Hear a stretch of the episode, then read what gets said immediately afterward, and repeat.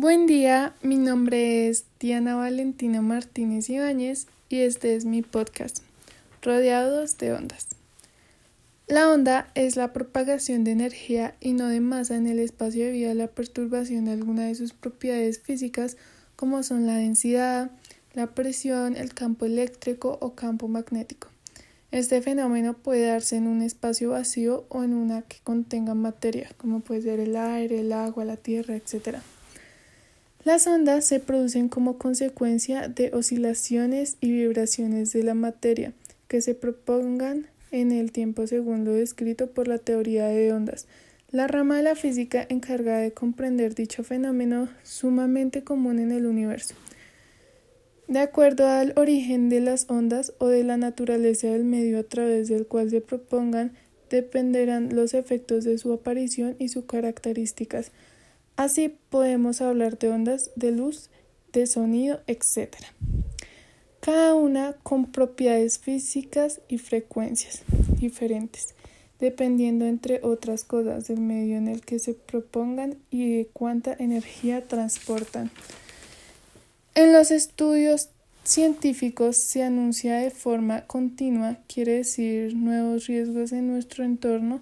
Uno de ellos es el teléfono, ya que es el mayor causante del daño mental. Hoy en día los científicos quieren comprender el acoplamiento entre ondas y la materia, por eso no se, pero eso no se ha descubierto. El encuentro entre las ondas y los organismos vivos hace confusa la frontera entre dos disciplinas, la física y la biología. La multiplicación de las radiaciones artificiales ha solicitado a partir de los años 60, pero los estudios que apuntan a trastornos funcionales o a riesgos de enfermedades relacionados con ondas de poco potencia son criticados. Si las ondas electromagnéticas entregan tanto a los investigadores es por la energía que transportan a través del espacio. Las electromagnéticas distinguen su frecuencia relativamente poco elevadas y por ello un poco energético. Cuando se habla de electromagnético se trata concretamente de un flujo de fotones, es decir, de partículas portadoras de energía. Cuanto más elevado es la frecuencia de la onda.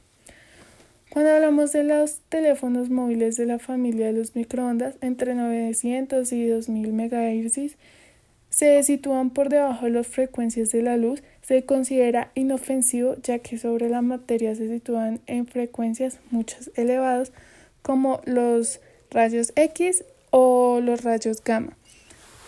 Bueno, esto sería todo por mi podcast. espero que le haya gustado. Gracias.